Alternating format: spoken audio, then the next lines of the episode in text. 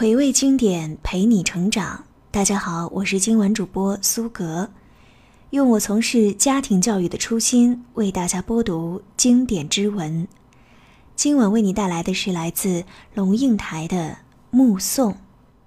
我慢慢的、慢慢的了解到，所谓父女母子一场，只不过意味着你和他的缘分，就是今生今世不断的在目送他的背影渐行渐远。你站立在小路的这一端，看着他逐渐消失在小路转弯的地方，而且。他用背影默默告诉你，不必追。华安上小学第一天，我和他手牵着手，穿过好几条街，到维多利亚小学。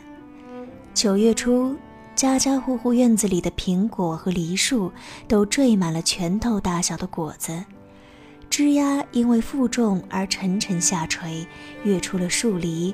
勾到过路行人的头发，很多很多的孩子在操场上等候上课的第一声铃响，小小的手圈在爸爸的、妈妈的手心里，怯怯的眼神打量着周遭。他们是幼稚园的毕业生，但是他们还不知道一个定律：一件事情的毕业，永远是另一件事情的开启。铃声一响，顿时人影错杂，奔往不同方向。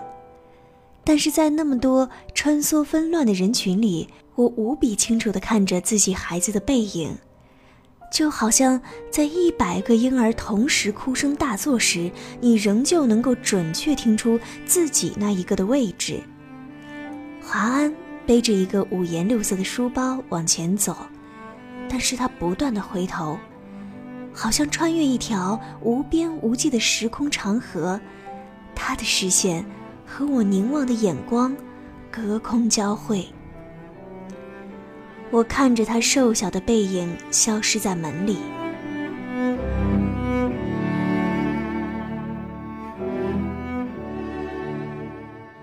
十六岁，他到美国做交换生一年，我送他到机场。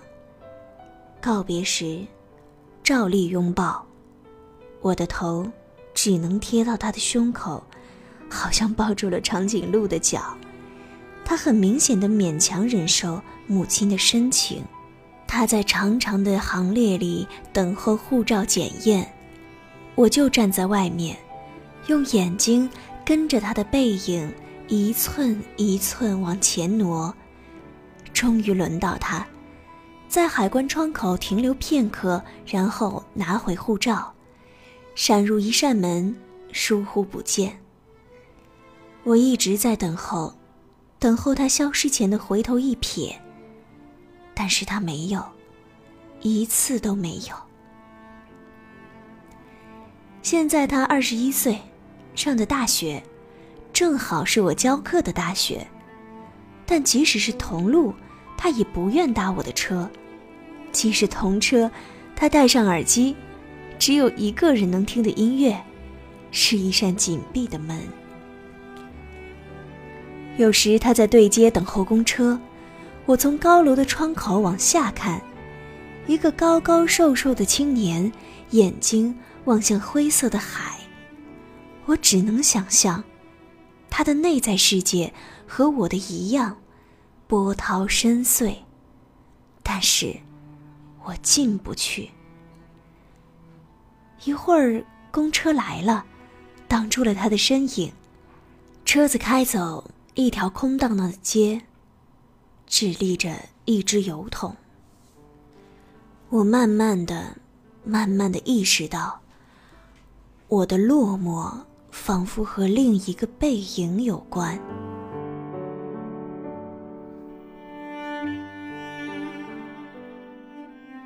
博士学位读完之后，我回台湾教书。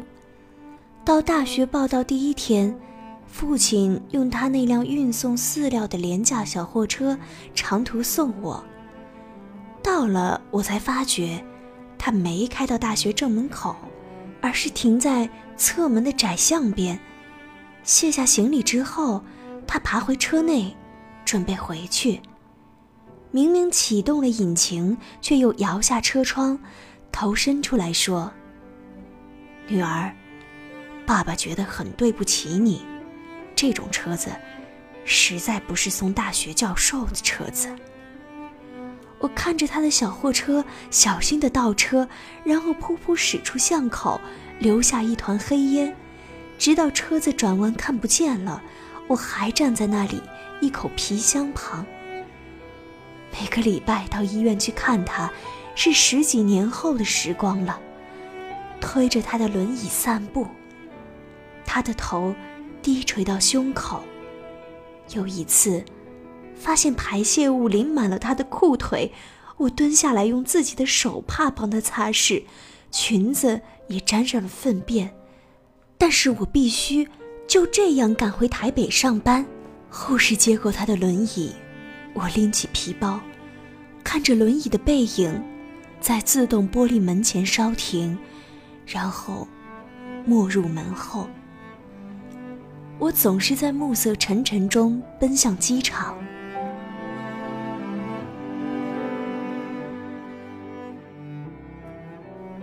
火葬场的炉门前。棺木是一只巨大而沉重的抽屉，缓缓往前滑行。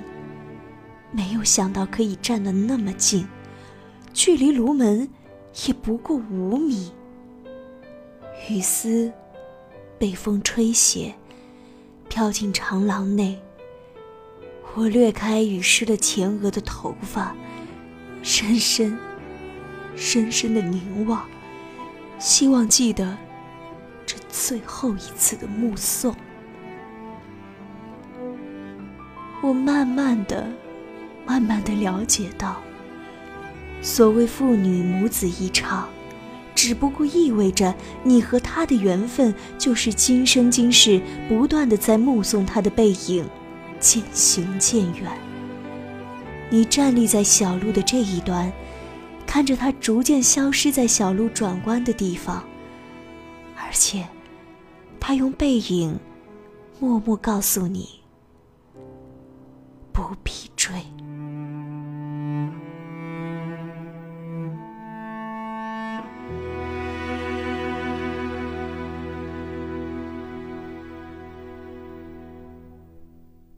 好了，今天晚上的内容就为你分享到这里。本文摘自龙应台的《目送》，这篇文章送给困惑的你。